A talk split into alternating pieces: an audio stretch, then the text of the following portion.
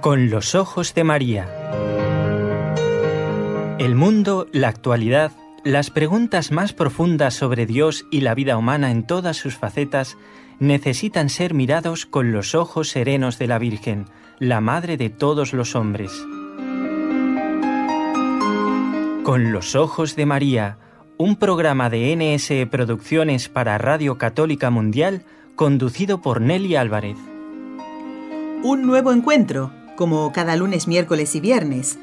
Estamos aquí quienes formamos parte del equipo NSE Nuestra Señora del Encuentro con Dios desde la ciudad de Barcelona, en España. Y está nuestro técnico, a quien estoy viendo ahora, del otro lado del cristal está Raúl García. Y a quien no veo, pero sentimos muy cercano, en unión de oraciones y de nuestra fe, a los compañeros de Radio Católica Mundial y concretamente a Jorge Graña. Ellos están en Birmingham, en Alabama, pero todos estamos unidos por un mismo corazón, este que nos dice a seguir trabajando para extender el reino de Dios.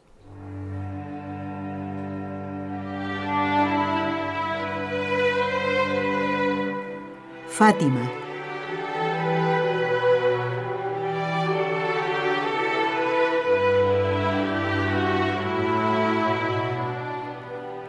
Y vimos en una inmensa luz que es Dios algo semejante a como se ven las personas en un espejo cuando pasan ante él, a un obispo vestido de blanco. Hemos tenido el presentimiento de que fuera el Santo Padre.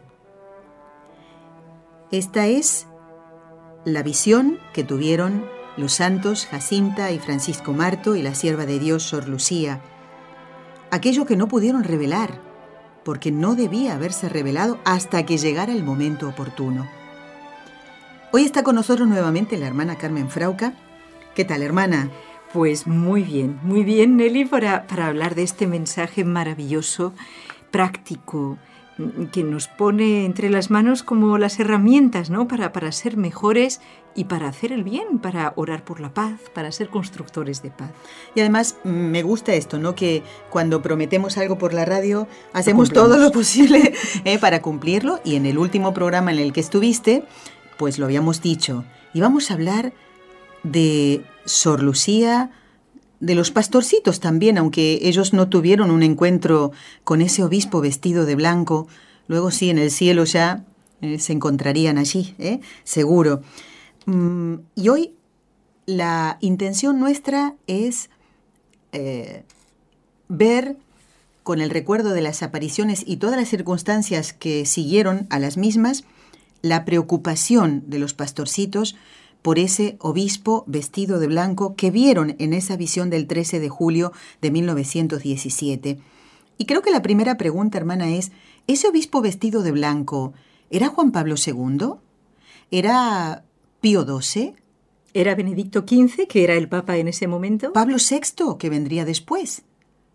¿Quién era? ¿Qué, ¿Quién era ese obispo vestido de blanco? Pues Nelly, es muy importante em, esa pregunta. De hecho, el Monseñor Sodano respondió a esta pregunta en el año 2000, en esa fecha del 13 de mayo del año 2000 tan histórica en la que se hizo público, si no me equivoco, ¿verdad?, la tercera parte del secreto revelado mm, por Nuestra Señora a los pastorcitos el, 13 de julio de 1917. Fíjate cuánto tiempo pasó hasta que fuera revelada, ¿eh? desde 1917 hasta el año 2000.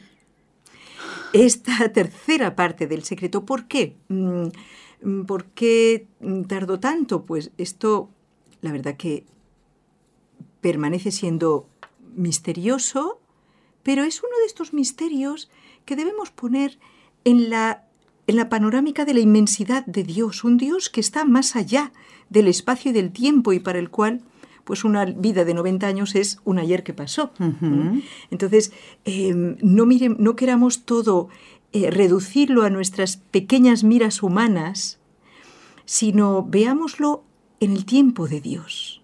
Eh, es, es el tiempo de la sabiduría es el tiempo que nosotros debemos aprender a caminar al paso de Dios, no siempre al de nuestra impaciencia, ¿verdad?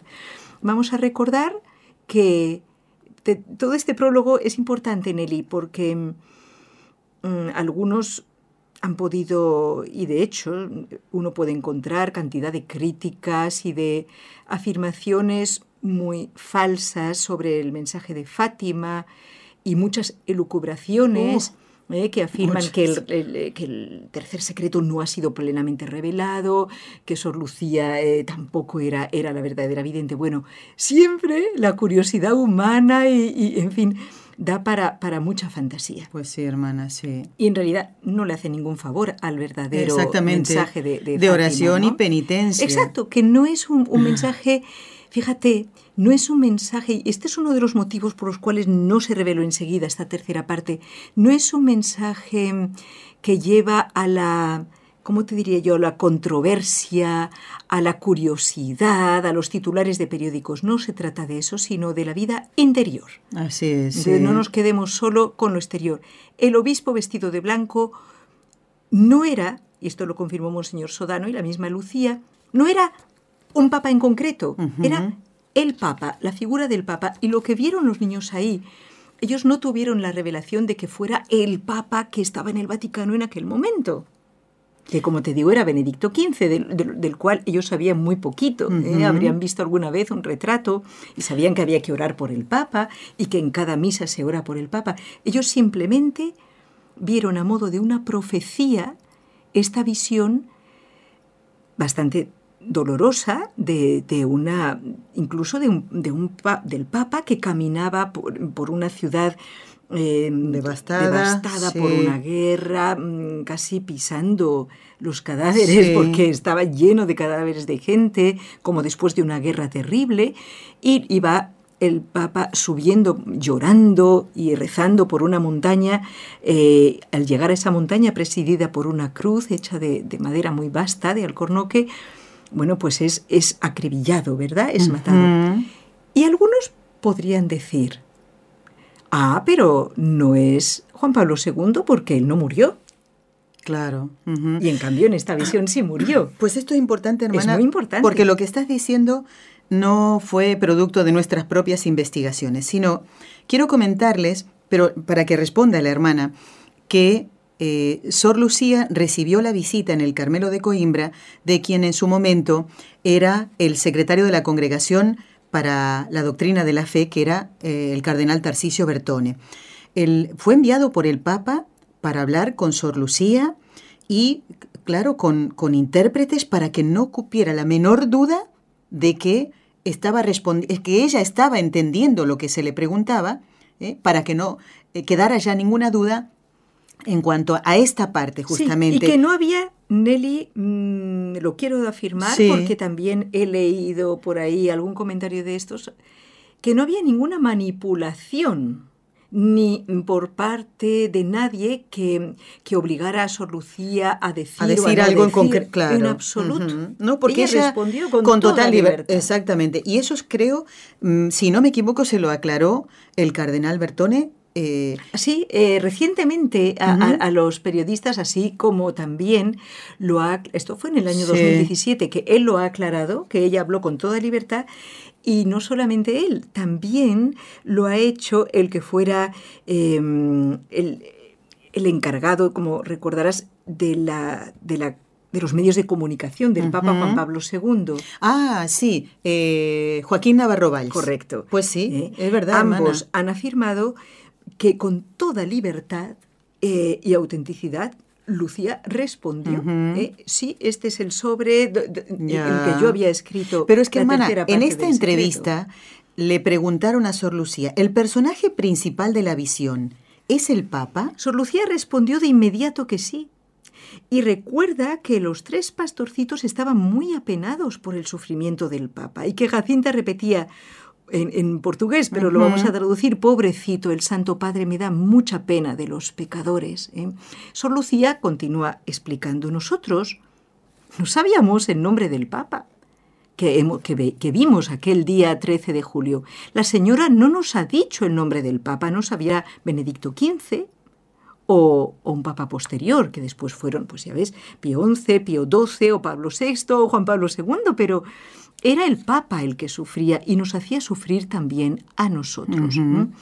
Por lo que se refiere Nelly al pasaje sobre el obispo vestido de blanco, esto es, el Santo Padre, como se dieron cuenta inmediatamente los Claro. pastorcitos durante la visión, que es herido de muerte y cae por tierra, Sor Lucía está completamente de acuerdo con la afirmación del Papa, que el Papa hizo después del ataque el 13 de mayo, de- que había sido mortal de suyo, Claro. en la Plaza de San Pedro el 13 de mayo de 1981. ¿eh? Yo cada vez que veo esas imágenes, Sí, hermana, me impresiono. Esa sí, mujer de rodi- cae de rodillas, una mujer llorando porque ha visto la escena, ha visto que que, se, habían claro, matado, pensó claro. que lo habían matado. Pues fíjate cómo el Papa Juan Pablo II lo dijo después, eh, desde el Policlínico Gemelli, Sí. escribe a los obispos italianos y dice, una mano materna guió la trayectoria de la bala y el Papa agonizante se detuvo en el umbral de la muerte. Hoy queremos... Eso lo dice el mismo eh, Juan Pablo II. Exactamente. Queremos conocer eh, esa- ese trato cercano que ciertamente tuvo Sor Lucía con algunos de quienes representaban y fueron ese eh, obispo vestido de blanco. ¿M? Entonces, si te parece, hermana, a ver, ¿por dónde podríamos empezar? Eh, Tal vez por el Papa Pablo VI. Pues con mucho gusto. Nelly, ¿me permites que aclare una cosa que me ha quedado en la aquí se memoria? trata de que nadie quede con dudas, ni lo que tenemos que decir, ni los oyentes. Si, si quedara alguna duda, por supuesto que nos lo hagan saber. Claro, eh, la duda que le puede quedar a algún oyente es, bueno, pero esto que dijo antes la hermana, ¿es verdad? Si Juan Pablo II no murió de hecho en el atentado, entonces a lo mejor se hacen muchas elucubraciones, a lo mejor no era él, sino que era otro que, que sí que tiene que morir de verdad. Y. ¿no? Hay pe- personas que lo piensan. Y entonces, acerca de esto, es importante recordar que las profecías, mm, y esto lo explica muy bien el, el que fue cardenal Ratzinger en la, digamos, en la interpretación del, de esta visión, Sí. de esta tercera parte del secreto. Él lo hizo también alrededor del año 2000 y es importante el leerlo. Él explica que las profecías, a ver si lo sé decir, no solamente son profecías las que se cumplen al pie de la letra, sino las profecías condicionadas, como fue la de Jonás, por ejemplo, a que realmente, o sea, las profecías, por decirlo así, no son amenazas eh, taxativas de que esto va a pasar, Claro. todos van a morir, por ejemplo, o tal persona va a morir. No, porque entonces el único, fíjate que la única eh, utilidad de la profecía será como un, sería como un adivino que te dice lo que va a pasar. No, cuidado. Y asustar. Esto es eh, muy bien dicho, Nelly. No, ese no es el objetivo de la profecía. ¿Cuál es el objetivo de una profecía? La conversión. Claro, La claro. conversión. En el pasaje de Jonás está clarísimo eso. Pero entonces, ¿qué quiere decir esto? Y el el cardenal Ratzinger lo explica muy bien. Son profecías que nos anuncian un mal condicionado a la conversión o falta de conversión. Sí. Asimismo, Nuestra Señora, el corazón de María en Fátima, recen el rosario para que acabe la guerra. Si no, rez, si no me hacen caso, vendrá otra guerra peor. Claro, claro. No vino a decir, va a venir una guerra peor, pase lo que pase. Sí. No. Por favor, hagan caso al mensaje, a la voluntad de Dios, para que no venga otra guerra peor. Son sí, sí. profecías condicionadas. Lo mismo, pues en el mensaje de Jonás, tú recordarás, invitamos a todos a leerlo en la Un Sagrada pasaje Escritura. precioso, ¿eh? Él hizo una profecía, esta ciudad va a ser destruida dentro de 40 días. ¿Cuál era la voluntad de Dios? ¿Que realmente fuera destruida la ciudad, Nelly? No, sino la conversión, que de hecho después se dio. Ah, efectivamente. O sea, el objetivo de Dios es, es salvar. Ahí o sea, está. Dios quiere salvar. Pero nosotros tenemos que hacer, el- el- o sea, cumplir lo que Él nos dice para salvarnos. Es así. Pues fíjate que mm, este es el estilo de Dios. Claro. Y precisamente eh, podemos considerar, bueno, al menos yo lo considero así, y bueno, el cardenal Ratzinger así lo explicó, que eh, la profecía de esta visión donde se ve la muerte del Papa son tantas personas, empezando por los tres pastorcillos, Sí. los que rezaron intensamente y ofrecieron su vida por el Papa para que no, no muriera el Papa en ese atentado. Ya, ya en el 1917 ya estaban ofreciendo su oración hacían, para lo que ocurrió en 1981, Efectivamente. porque no les dieron una fecha. Bueno, también Entonces, podríamos decir que era por Pablo VI, esto. porque él también sufrió un atentado en Fátima. Explícamelo, Nelly. No, es, que, es que lo que pasa es que no fue tan aparatoso como, como el de Juan Pablo II. Eh, una, y además detuvieron a la persona, no llegó a concretar eso, pero... Ah, es cierto, sí, nos lo eh, explicaron en alguna ocasión, sí. ¿Por qué no? O sea, eh, pensar que por la oración y el sacrificio de los pequeños se salvó el Papa Pablo VI. ¿Por qué no creer lo mismo que pasó? Lo que pasa es que lo de Juan Pablo II, como digo, fue más aparatoso y una persona en esas condiciones y con una herida así, muere. Y no olvidemos, Nelly, lo que vamos a hablar a continuación, porque pienso que la relación de Sor Lucía, en concreto, que es la, fue la superviviente durante tantos y tan fecundos años, mm, con el obispo vestido de blanco, los distintos papas, eh, que fueron muchos pontificados durante su vida, la relación que tuvieron los distintos papas con el mensaje de Fátima y Sor Lucía es muy interesante, pero vamos a ver que también hubo su parte de cruz, como en todo en la vida. No es una relación idílica. ¿Por qué? Piensa que Sor Lucía tenía la encomienda a partir del año en que la Virgen le pide la consagración del, mundo, la consagración de Rusia a su inmaculado corazón. Este, la tengo aquí, esto es lo que yo estaba buscando, Nelly. Mm, esto es muy importante. La Virgen esto se lo pidió a Lucía en 1929. ¿eh? Esto es muy importante. Esto fue la aparición de Tui. 1929 se pide. Y en 1984 se hace la el 25 de, marzo. atención, efectivamente, a esta cuenta. Sí. Bueno, pues esa diferencia has dado en la clave, Nelly de 1929, en que en junio la Virgen pide en una aparición la consagración de Rusia a su Inmaculado Corazón para prevenir la difusión de los errores que, terribles que iba y los crímenes que iba a hacer eh, el comunismo, que han sido millones de vidas. y pero atención, fíjate cómo es la providencia divina. No todo es fácil en la vida. Y la cruz forma parte de nuestra vida. Y eso es lo que nos cuesta entender, hermana. Y forma parte también del cumplimiento de la voluntad de Dios. Fíjate qué misterio más grande. 1929 recibe este encargo de la Virgen, ¿vale? De que ella le diga al Santo Padre que tiene que consagrar a Rusia a su Inmaculado Corazón. En 1929. Bien, ella está deseando hacerlo y no le falta valor ni, ni ganas para hacerlo. ¿Cuándo recibe permiso para escribir al Santo Padre? En 1940. Ya 11 años de paciencia, de sacrificio, de fe, de oración, el 20 de diciembre de vino. Y es normal, porque sus superiores también no podían eh, precipitarse en las cosas. Y además comunicarse con con, el, Papa. claro, pensaba. No puedes levantar el, el, el, el teléfono y decirle, está el Papa, me podría pasar con él. No es tan fácil, porque tiene la carga de toda la iglesia sobre él. Así es. Y bueno, ella necesitaba una serie de permisos para poder acceder. Bueno, vemos, para que vean cómo el Señor permite Fíjate, no me acordaba las cosas de eso, y ¿eh? cómo la paciencia, como muy bien decía Jacinta, nos lleva al cielo. y es una virtud que Sor Lucía que la santificó 100% tenemos este dato. 20 de diciembre de 1940, 11 años después, recibe permiso para escribir al Papa. Pero atención, todavía no está todo hecho. Entonces ella, bien, lo hace. ¿eh? Ella, bueno, le escribe al Santo Padre y demás. Pero vamos a ver que estas consagraciones, mm, ¿quién fue realmente el que, el que la hizo como, el, como la Virgen quería? Tú lo sabes. Por supuesto, lo hemos comentado varias veces y hemos dedicado un programa también para hablar de la consagración con el doctor, con el padre Juan Antonio Mateo. Esa consagración, mira, estoy ahora repasando fechas. Sí, Has hablado de ese pedido de la Virgen en 1929. de junio. Permiso para escribirle en 1940. Correcto. No estoy nombrando a los papas. La consagración se hace como la Virgen lo pidió el 25 de marzo de 1984.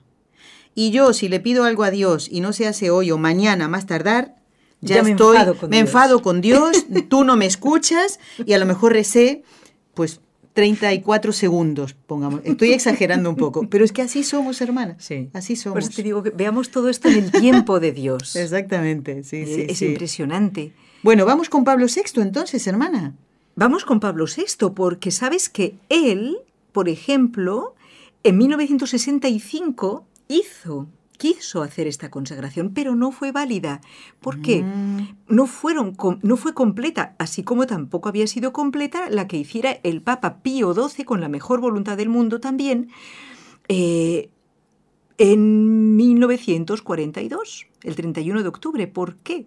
Porque no hizo esta mención especial de, De Rusia, claro. No era fácil, No, no, era no, prudente no, en esos claro. momentos hacer podía haber dado lugar a, a una serie de daños Sí, mucho sí, más sí. graves. ¿no? Y fíjate, tú estás hablando de Tenía una que ser fecha. público y en unión con todos los obispos del mundo. Efectivamente. 1942. Podemos decir que... Estamos todavía en la Segunda no, y Guerra que, y Mundial. que respondió rápido, porque si en 1940 le escribió y, a- y dos años Es verdad, después es verdad. responde O sea, el Papa el- Pío de XII. hecho, el Papa Pío XII tuvo mucha fe en las apariciones en la- en- de Fátima. sí. Pero vamos, vamos si quieres por orden. Me gustaría esto, que hablaras de ese encuentro. Se encontró Sor Lucía con el obispo vestido de blanco.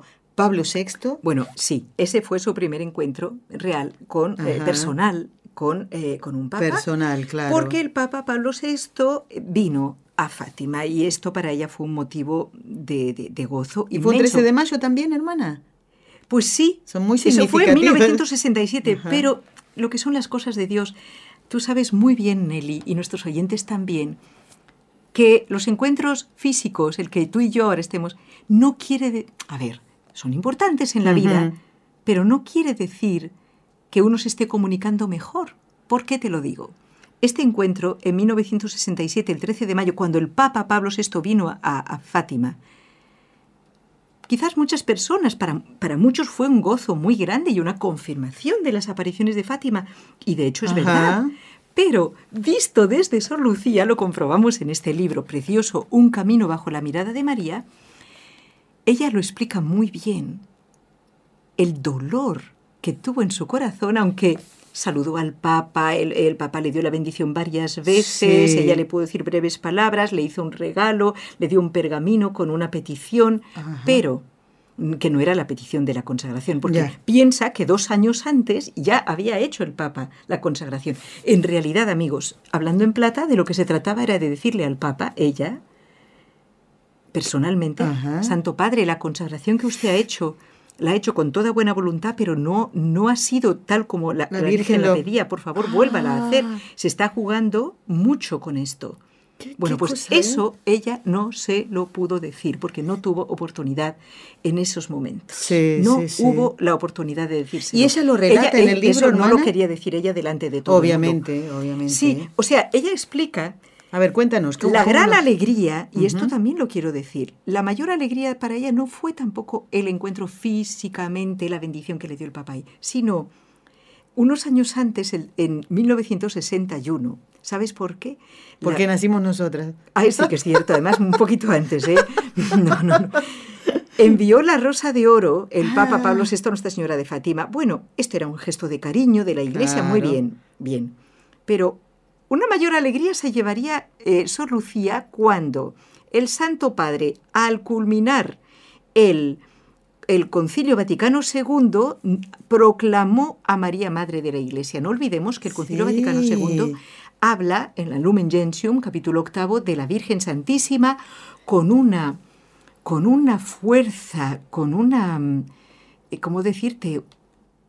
Sí, fuerza, hermana. Una fuerza Sí. inmensa poniendo mm, en las manos de María realmente la vida de la Iglesia, cosa que fue, que fue totalmente confirmada por el acto, mm, digamos, el acto como papa, el acto oficial del Santo Padre que en la clausura nombró a la Virgen Madre de la Iglesia. Pues fíjate qué bonito que Sor Lucía le escribe ese mismo día De lo contenta que estaba. Sí, y, les- y le da Ah. las gracias. Eh, le dice, muchas gracias Santísimo Padre por la declaración de Nuestra Señora como Madre de la Iglesia en un momento tan oportuno. En calidad de muy pequeño miembro de este cuerpo místico de Cristo, me siento profundamente conmovida con este gesto de filial devoción de vuestra santidad. Esto fue antes del, del 65, Claro. todavía no había hecho la consagración. Muy bien. Bueno, Y es lo que rezamos, hermana, en las letanías del Sí, Rosario. sí. Todo está muy unido lo claro que que estamos sí. comentando, son, ¿no? eh, son realidades. Es un misterio. en definitiva, el tiempo de Dios no es a medida de nuestra impaciencia, ni siquiera a medida de la impaciencia santa de una mujer como Sor Lucía, que había recibido un encargo de la Virgen. Y que quería cumplirlo. Que era apremiante, Nelly, que era apremiante. Pero con buena voluntad de los papas, con buena voluntad de Sor Lucía, con buena voluntad de su confesor, de sus superioras, etcétera, etcétera, que no, aquí no estamos para eh, tirar piedras a nadie, pero Dios cuenta con el factor humano que somos, tenemos una inercia, o quizás por querer hacer las cosas bien, mm, pues tardamos. Y el Señor cuenta con eso. Fíjate, la, la, mm, la visión de Jesús misericordioso, todos recordamos que, Santa Faustina, pues ella ponía todo, quería poner todos los medios para cumplir lo que Jesús le decía. Y iba a la superiora, le, le comentaba, a su director espiritual. Y también allí hubo obstáculos. Por supuesto. Y, personas que con la mejor buena voluntad querían dar a, difusión ese, ese mensaje, ¿no? Bueno, a ver, hermana, volvamos que nos queda por lo menos, como hoy no te puedes quedar en el programa, ese encuentro con el Papa Pablo sexto, que, te bueno, pues pidiendo ya está. No, pues simplemente el Papa le dio la, bendición. Sí, pero eso te iba a decir es lo de menos. Lo de menos, claro. Para eh, ella, eh, y, es lo que intento transmitir, ¿verdad que sí, amigos oyentes, que lo más importante en la vida, a veces no es el encuentro físico, a veces nos encontramos un momento con un ser querido que hacía mucho tiempo que no veíamos y a lo mejor la circunstancia no se da para que nos digamos eso tan importante que llevamos en el alma. y resulta que cuando estamos a muchos kilómetros de distancia, ahí sí yo puedo rezar, puedo escribir Tal vez nos sentimos más cercanos, ¿no? Claro, y yo puede ser que no vuelva a ver a tal persona que amo mucho. Claro. Y en cambio, a través de la oración, a través de la fe, del amor cristiano y de la esperanza, estoy mucho más unida a esa persona que aquellas con las que convivo cada día. Y esto lo sabemos todos. Seguimos. Tuvo más encuentros Sor Lucía con el obispo vestido de blanco, el cardenal Albino Luciani, que luego sería Juan Pablo I. Esto fue en 1977. Él, con su sencillez característica, y además muy bonito, el libro te cuenta, el libro una vida bajo la, un camino bajo la mirada de María te cuenta detalles, ¿no? Como él no se quiso sentar en un sillón que le habían puesto, sino en una banquetita ah, que había ahí, hablar muy sencillo. Y fue cuando ella le predijo que él iba a ser papa, pero que iba a durar muy poco su pontificado. Bien. Bueno, hermana. Vamos a lo principal. Lo vamos a dejar para otro programa. Me parece muy bien. ¿Por qué? Eh, los encuentros con Juan Pablo II no fueron eh, de, corriendo. Eh, no. No, fueron, y además eh, no siempre ella supo con bastante antelación que se encontraría con el Papa, ¿verdad? Hasta en eso, a último momento. también de no poder Hombre, podría haber preparado, le, le hacía un regalo yo misma, no sé, aunque ella siempre llevaba algún regalito que ya tenía hecho, ¿no?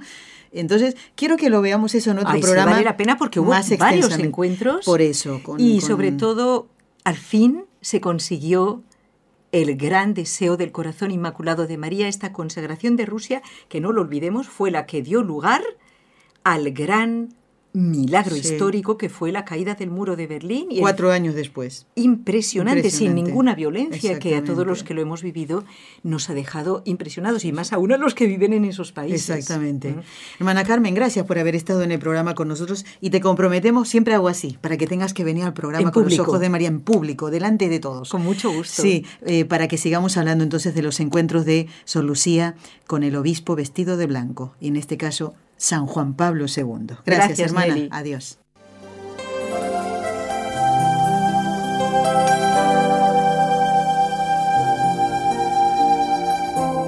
Estás escuchando en Radio Católica Mundial el programa Con los Ojos de María, en vivo y en directo, presentado por el equipo Nuestra Señora del Encuentro con Dios desde Barcelona.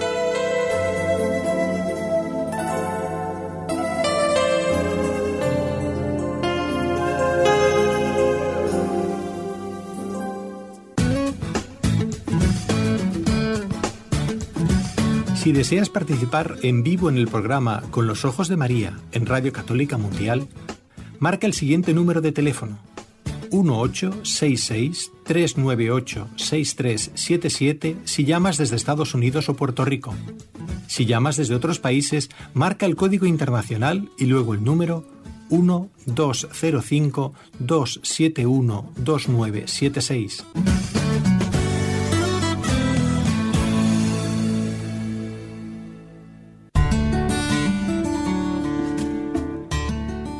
Intención de oración del Papa Francisco para el mes de agosto.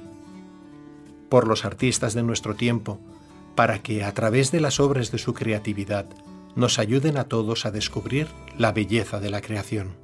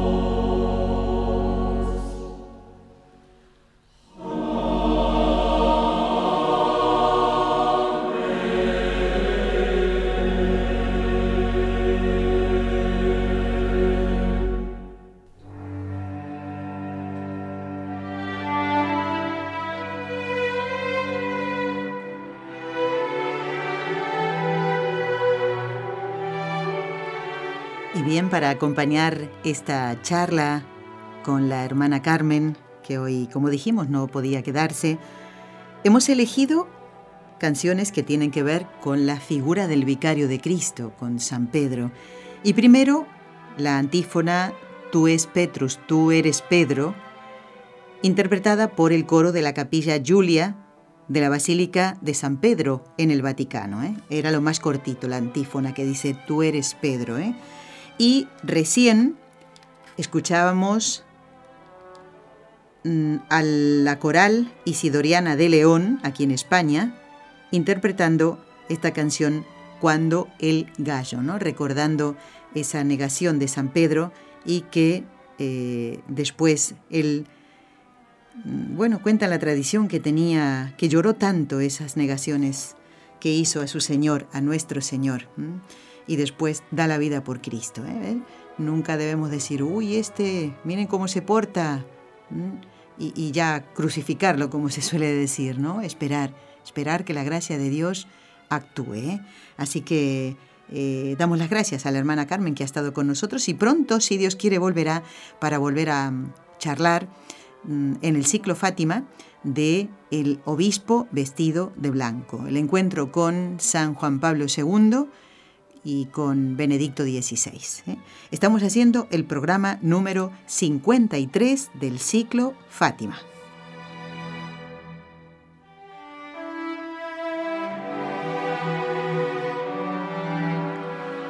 Bueno, quiero dar lectura a algunos correos electrónicos que me han quedado pendiente leer y saben que la mayoría tienen que ver con el programa del primer día de agosto, no del 1, sino del primer programa eh, que sale al aire, que salió al aire en agosto de Con los Ojos de María. Y es cuando, respondiendo a la sugerencia de una oyente, pues habíamos eh, escuchado esta novela radiofónica, como decía la oyente, con eh, voces de niños representando, haciendo de Jacinta y Francisco Marto, los niños santos, y de la sierva de Dios, Sor Lucía, cuando era pequeña. Gustó mucho ese programa. Les invito a buscar el podcast de nsradio.com y aquellos que no lo hayan podido escuchar, pues buscan en el podcast el programa Con los Ojos de María y concretamente el del día 2 de agosto. Y le pusimos Fátima, los niños que vieron a la Virgen, así. Pues nos escribió Shirley Eliana y nos dice, querida Nelly, qué programa tan hermoso. El del 2 de agosto, a ese se refiere, ¿no? Dice, estremeció todo mi ser, tan sencillo y a la vez tan rico. Y fíjense qué cosa más bonita lo que nos cuenta esta oyente.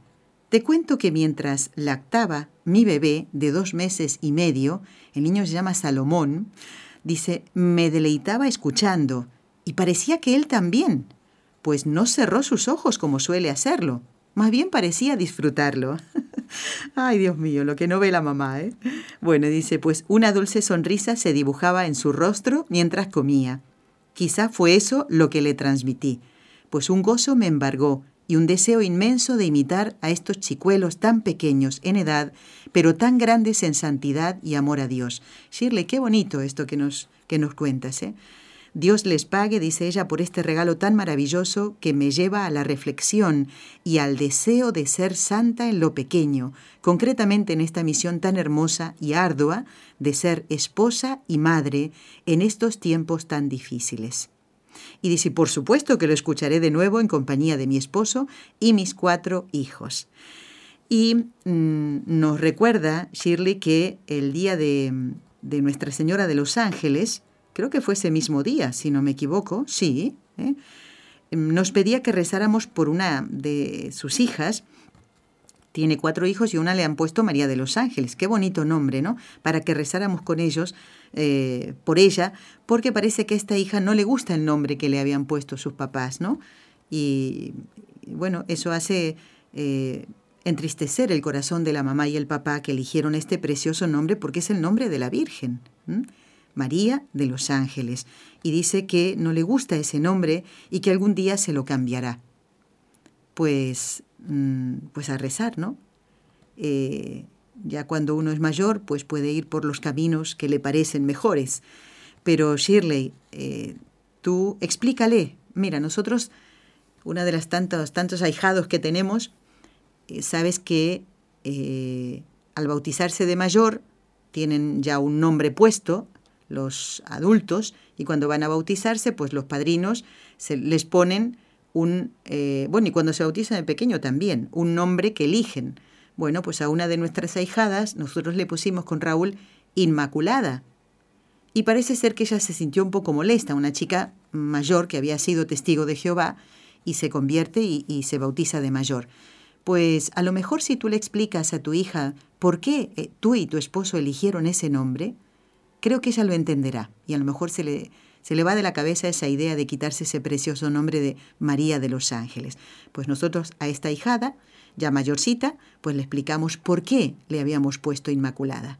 Y así sencillamente le dijimos, porque tienes que imitar a la Virgen Santísima. No en ser inmaculada, porque ya no, todos nacemos con el pecado original, ¿eh? pero sí en la pureza. Y explicándoselo, pues lo entendió. ¿eh? Y hoy esta eh, ahijada ya es mamá, ella es una madre de familia. ¿eh? Bueno, Shirley nos escribe desde Bello, en Antioquia, en Colombia. Y con respecto al mismo programa del día 2 de agosto, Alexandra dice, Gracias por el programa de hoy de los pastorcitos, una belleza. También pienso que quisiera tener una copia. Ojalá puedan lograr eso.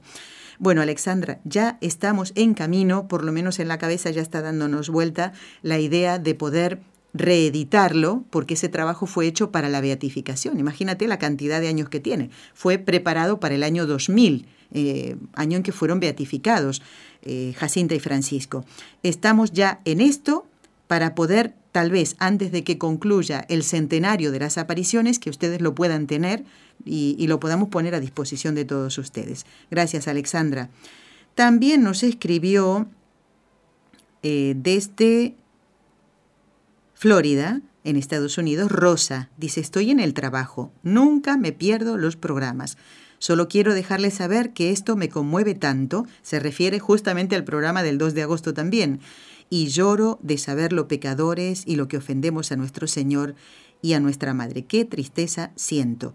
Bueno, Rosita, que eso no se quede en esa tristeza, sino en el deseo de mejorar, ¿eh? primero quitar el pecado, todito, y después de quitar esos defectos que tenemos, ¿eh? que tampoco eh, son, bueno, que tampoco agradan a Dios. Entonces, nada de tristeza. La tristeza es buena cuando quiero mejorar, cuando quiero quitar mi pecado, la tristeza de haber ofendido a Dios. Esa es la tristeza que tenemos que sentir, pero después nada más, porque si nos envolvemos en la tristeza, eso no viene de Dios. ¿eh? La tristeza es por haber ofendido a Dios, pero a la vez la esperanza de volver a recuperar esa gracia perdida.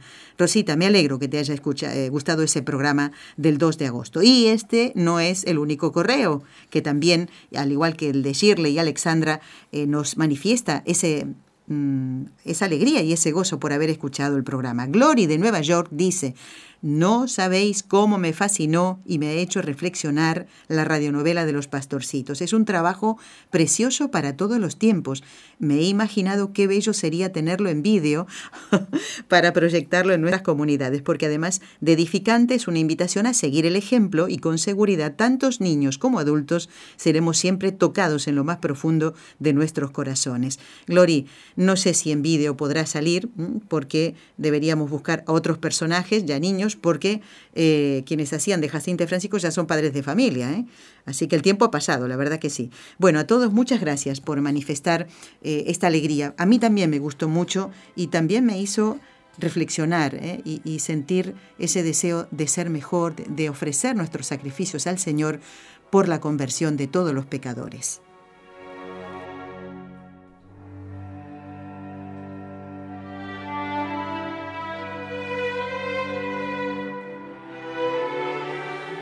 Y ya que nos referimos en nuestros programas y que el mismo lleva el nombre de la Virgen, ¿eh? con los ojos de María, no puedo dejar de mm, comentar en el día de hoy que la Iglesia celebra a Santa Teresa Benedicta de la Cruz, que muriera en 1942, al año siguiente de la muerte de San Maximiliano Kolbe. Mm, como no, no existe el cuerpo de Santa Teresa Benedicta de la Cruz, Edith Stein, porque fue eh, cremada junto con su hermana y miles de personas, millones de personas en los hornos crematorios de Auschwitz, mm, pues entonces eh, no, no, se puede ir a rezar frente a la tumba de ella. Y mm, bueno, se, por eso decía, mm, se calcula, se cree que un día como hoy de 1942 muere martirizada en las cámaras, en el cremada, ¿no? Eh, muere en la cámara de gas y luego su cuerpo desaparece, cremado, ¿no? Se cree que fue el 9 de agosto de 1942.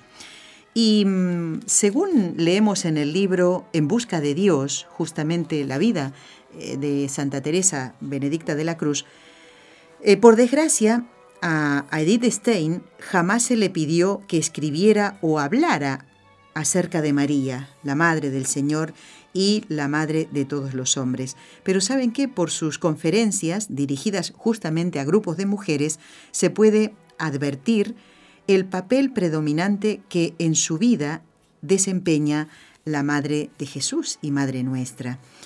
Miren, Edith Stein recalca continuamente en que María no solo es el mejor modelo para el alma femenina, sino que es realmente su madre, ¿eh? la madre de ella y la madre de Jesús. Y así dice de ella, mire, escuchemos. Edith Stein, ¿eh? María nos ha alumbrado a la vida de la gracia, al entregar todo su ser, cuerpo y alma, para la maternidad divina. Por eso existe una íntima vinculación entre ella y nosotros. Ella nos ama, nos conoce, se afana por hacer de cada uno de nosotros lo que está llamado a ser. Hasta aquí el escrito de ella. Y así, dice la autora del libro, eh, para Edith la misión mariana de la mujer culmina en un amor intenso, un amor puro y un amor de servicio que abarca las tres vocaciones. ¿Y cuáles son? El matrimonio, la vida profesional y el estado religioso. Hay muchas otras cosas que escribe Edith Stein y que están contenidas en este libro que les recomendamos, si lo pueden conseguir. Edith Stein en busca de Dios. Y lo escribió la superiora del Carmelo, donde ella estuvo, porque era judía de nacimiento, se convierte leyendo a Santa Teresa de Jesús y siente esa llamada del Señor a la vida contemplativa. Después de su bautismo, busca ver cuál es su verdadera vocación y descubre que el Señor la llama a ser carmelita descalza. ¿eh? Y pues es llevada a los campos de concentración en Auschwitz, donde muestra su caridad hacia el hermano. No sé si sabían que ella se ocupó de los niños que estaban un poco abandonados, un poco bastante. ¿Saben por qué? Porque las mamás de los pequeños estaban en, en un shock tan grande eh, por lo que estaban viviendo en los campos de concentración, que pobrecitas se descuidaban a sus hijos, eh, no, no, se ocupaban de ellos. Y Edith Stein, eh, como tantos otros católicos, dando su servicio y entregándose, ella se ocupaba de estos pequeños y de otras cosas también en este campo de la muerte. Así que hoy la queremos recordar, Santa Teresa Benedicta de la Cruz, que si no me equivoco también es copatrona de Europa. Así que pidamos por esta Europa, por esta sociedad de hoy que cada vez se aleja más de Dios y por eso está como está. Vamos a rezar ahora, si les parece. Tengo más cosas que contarles también. Bueno, en este programa número 53 de este ciclo Fátima, eh, con, bueno, que tuvo la visita de la hermana Carmen, vamos a encomendar todas las intenciones que cada uno de nosotros tiene en el corazón. Y como la hermana se refería a los encuentros de Sor Lucía, con ese obispo vestido de blanco. ¿eh? Se refirió a Pablo VI y a Juan Pablo I. Pues vamos a encomendar al Papa Francisco con mucho cariño, porque como venimos rezando por la santificación de los sacerdotes, y el Papa lo es, así que vamos a pedir por él, por todos los sacerdotes a través de los cuales recibimos los sacramentos, o los hemos recibido, o los que han fallecido también, ¿eh? Eh, pero en este caso es por la santificación de los que nos dan los sacramentos en la actualidad, por todos los sacerdotes en general. En el nombre del Padre, y del Hijo, y del Espíritu Santo. Amén.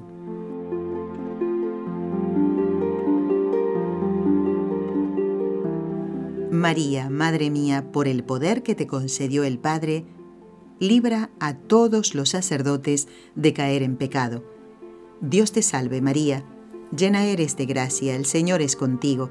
Bendita tú eres entre todas las mujeres, y bendito es el fruto de tu vientre, Jesús. Santa María, Madre de Dios, ruega por nosotros pecadores, ahora y en la hora de nuestra muerte. Amén. María, Madre mía, por la sabiduría que te concedió el Hijo, libra a todos los sacerdotes de caer en pecado. Dios te salve María, llena eres de gracia, el Señor es contigo. Bendita tú eres entre todas las mujeres, y bendito es el fruto de tu vientre, Jesús. Santa María, Madre de Dios, ruega por nosotros pecadores, ahora y en la hora de nuestra muerte. Amén. María, Madre mía, por el amor que te concedió el Espíritu Santo, libra a todos los sacerdotes de caer en pecado. Dios te salve María, llena eres de gracia, el Señor es contigo, bendita tú eres entre todas las mujeres, y bendito es el fruto de tu vientre, Jesús. Santa María, Madre de Dios, ruega por nosotros pecadores, ahora y en la hora de nuestra muerte. Amén. Dios Padre Todopoderoso, por intercesión del Inmaculado Corazón de María, te pedimos la santidad de los sacerdotes del mundo entero.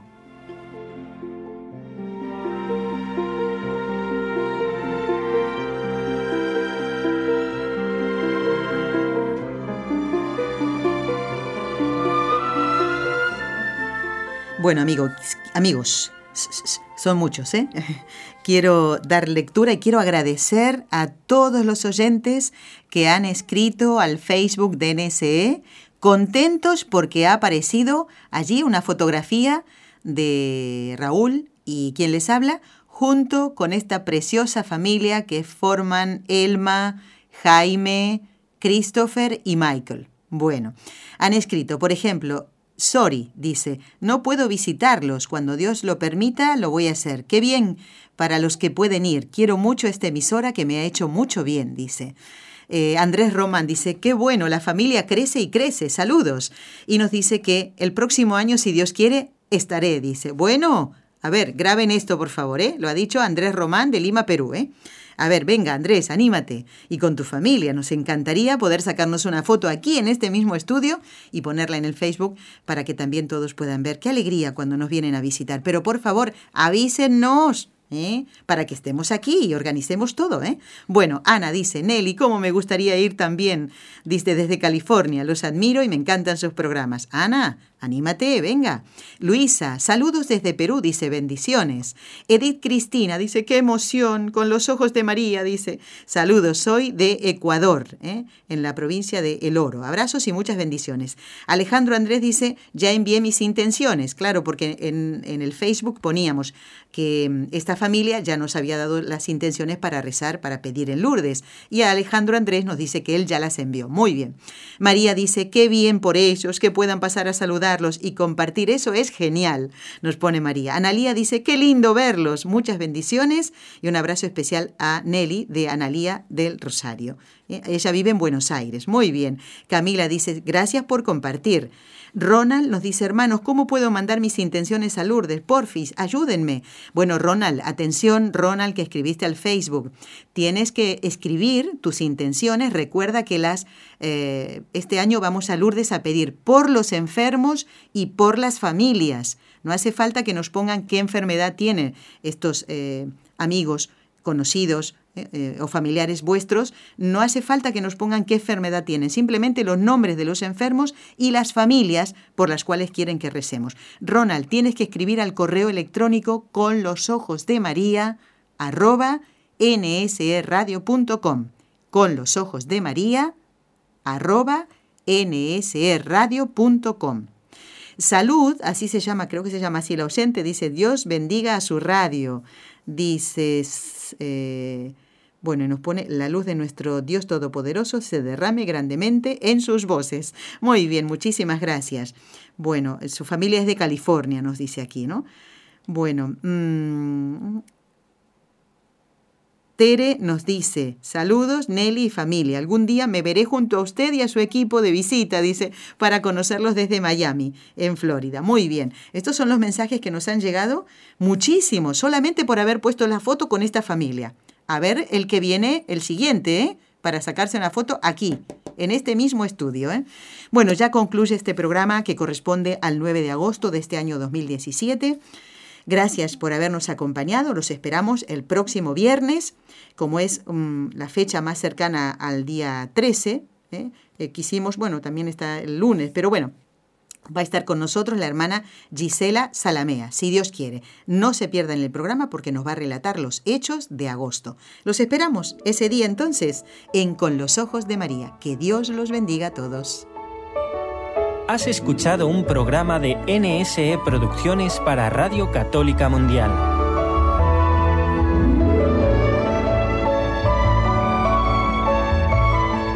¿Quieres conocernos? Escríbenos al correo electrónico con los ojos de María nsradio.com. Envíanos tus sugerencias o comentarios con los ojos de María arroba nsradio.com.